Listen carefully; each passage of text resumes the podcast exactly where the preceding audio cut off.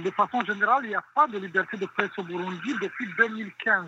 Avec la crise de 2015 et du troisième mandat de ce président Nkurunziza, la répression qui s'en est suivie après la tentative de coup d'État contre le président Nkurunziza, ça a été l'occasion de détruire les quatre principaux médias indépendants du pays, c'est-à-dire la télévision Renaissance, la télévision Renaissance, la RPA, euh, la radio Bonesha et la radio Sanamiro. Ces quatre médias ont été attaqués par des militaires et des policiers, puis ils ont mis le feu, ils ont détruit tout ce qu'ils pouvaient détruire, et puis depuis, ça a été occupé par la police.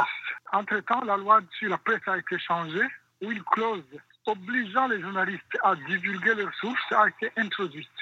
Donc c'est vraiment ça qui, de ce moment-là jusqu'à aujourd'hui, fait qu'il n'y a pas de liberté de presse possible au Burundi. S'il n'y a pas de protection des sources, il n'y a plus de liberté de presse. Non, donc ça c'était vraiment le, premier aspect fondamental, légalisé. Non seulement les médias ont été détruits, d'abord occupés, et puis on a, introduit on a introduit une nouvelle loi qui supprime carrément la protection des sources. Et s'il n'y a pas de protection des sources, ça veut dire qu'il n'y a plus de liberté possible puisque les sources ne peuvent plus vous faire confiance. Vous ne pouvez plus non plus avoir de l'information sensible. Ça, c'est la situation. Donc, deux des médias ont entre-temps été réouverts, la Bolécha et Sananiro, mais à des conditions justement que le CNC leur impose de ne pas toucher aux questions sensibles du pays. Quelles questions sensibles? Les questions en rapport avec la sécurité, les questions en rapport avec la corruption, avec toute l'interprétation large qui peut en être faite à chaque occasion. Les journalistes ont entre-temps été arrêtés, emprisonnés, tabassés, sans parler de ceux qui ont été assassinés déjà en 2016, c'est-à-dire le caméraman de la télévision nationale, Christophe Nezabahizi, qui a été trouvé chez lui par la police dans sa maison. Il a été sorti de la maison, abattu devant son portail, sa femme aussi, trois des enfants, deux de leurs enfants et un neveu qui étaient là, ont été abattus publiquement en pleine journée. Et à l'époque, le porte-parole de la police avait dit qu'il y a cinq assaillants qui ont été neutralisés. Les cinq assaillants, c'est cette, cette famille-là, donc qui est par la police clairement.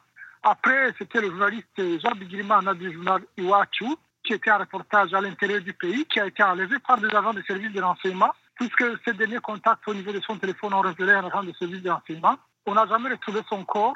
Sa femme a été terrorisée. On l'a emmenée dans une salle, il y avait deux cadavres méconnaissables, dont un qui n'avait pas de tête, donc elle n'a jamais pu reconnaître si c'était son mari ou pas. Et il n'y a toujours pas de suite. L'agent en question de renseignement a par la suite lui aussi subi le même sort. Il a été porté disparu. Donc ça, c'est vraiment les cas les plus extrêmes. Et à l'occasion justement de ces événements qui s'étaient passés, quand la police et l'armée avaient attaqué les quatre médias, ça a provoqué une fuite vers l'exil d'à peu près une centaine de journalistes burundais qui sont aujourd'hui encore en exil, dont à peu près 70 à peu près qui sont au Rwanda, d'autres qui sont en Belgique, au Canada, un peu partout dans le monde. Donc c'est vraiment une situation extrême. Ce qui nous choque, nous, c'est qu'on n'en parle pratiquement pas dans les médias internationaux, qu'il n'y a pas un seul autre pays qui ait autant de situations dramatiques au niveau des gens des médias.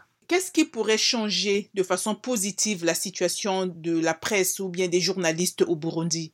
En fait, la situation de la presse des journalistes au Burundi est liée à une situation plus globale qui est extrêmement grave. C'était la rupture de l'accord de paix d'Arusha qui avait été obtenu sous la direction de Nelson Mandela, initié par Julius Nyerere qui est décédé entre-temps, puis Mandela a repris le flambeau. Il a amené le Burundi à conclure un accord, l'accord de paix d'Arusha, qui depuis 2015 justement a été rompu par d'abord le, troisième mandat du président Nkurunziza et puis par les différentes modifications de la Constitution et de diverses lois qui garantissaient la liberté d'expression, la liberté de presse, la liberté d'association. Donc c'est vraiment un enchaînement d'un cadre beaucoup plus vaste de contexte politique du pays qui aussi frappe les journalistes et les médias. Mais il n'y a pas que les journalistes et les médias, bien évidemment. Depuis l'époque, il y a eu à peu près 450 000 réfugiés dans la sous-région. Il y en a encore plusieurs centaines de milliers. Certains sont rentrés, d'autres sont toujours en exil. Il y a toujours des disparitions forcées au Burundi aujourd'hui.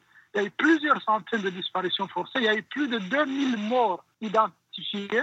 Donc c'est une situation quand même qui dépend beaucoup plus du contexte politique global que de la situation simplement des médias.